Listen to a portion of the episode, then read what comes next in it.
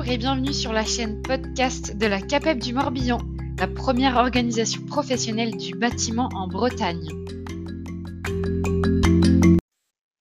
Bonjour Aurélie, alors est-ce que tu peux nous en dire un peu plus sur la formation échafaudage et à qui s'adresse-t-elle exactement? Les formations échafaudage s'adressent en fait à toutes les personnes qui sont amenées à diriger ou à effectuer le montage, le démontage ou l'utilisation et la transformation d'un échafaudage. Alors bien sûr, il existe euh, différents types d'échafaudage, donc il faut se rapprocher de la formation euh, adaptée en fonction de si on a un échafaudage de pied ou un échafaudage roulant. Et donc, quand doit-on faire le recyclage? Alors oui, euh, pour toute formation, effectivement, il y a besoin d'un recyclage. la formation sur l'échafaudage, il est spécifié qu'elle doit être renouvelée ou complétée aussi souvent que nécessaire.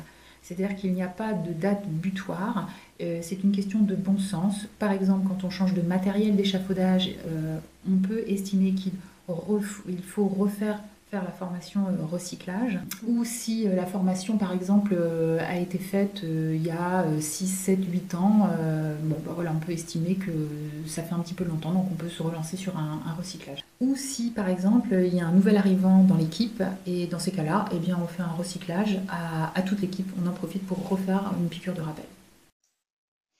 Et est-ce qu'un jeune en alternance doit-il faire la formation échafaudage au sein de mon entreprise? Alors, il faut se rapprocher en fait de l'organisme de formation. Si euh, cette formation est prévue dans le programme du jeune en formation, euh, il n'aura pas l'obligation de le faire. Au moment où vous voulez qu'il monte à l'échafaudage, il devra juste avoir fait cette formation.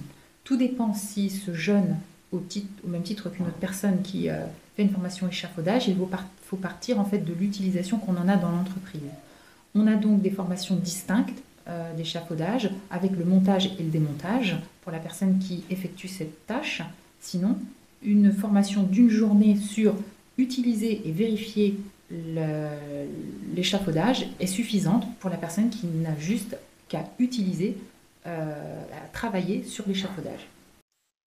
Ces formations sont-elles valables pour l'aide à l'achat d'un échafaudage? Pour l'aide à l'achat d'un échafaudage, euh, il faut vous retourner vers votre CAPEB, euh, qui va vous mettre en relation avec euh, l'organisme certifié en Bretagne qui réalise la formation spécifique pour monter le dossier d'aide à l'achat d'un échafaudage.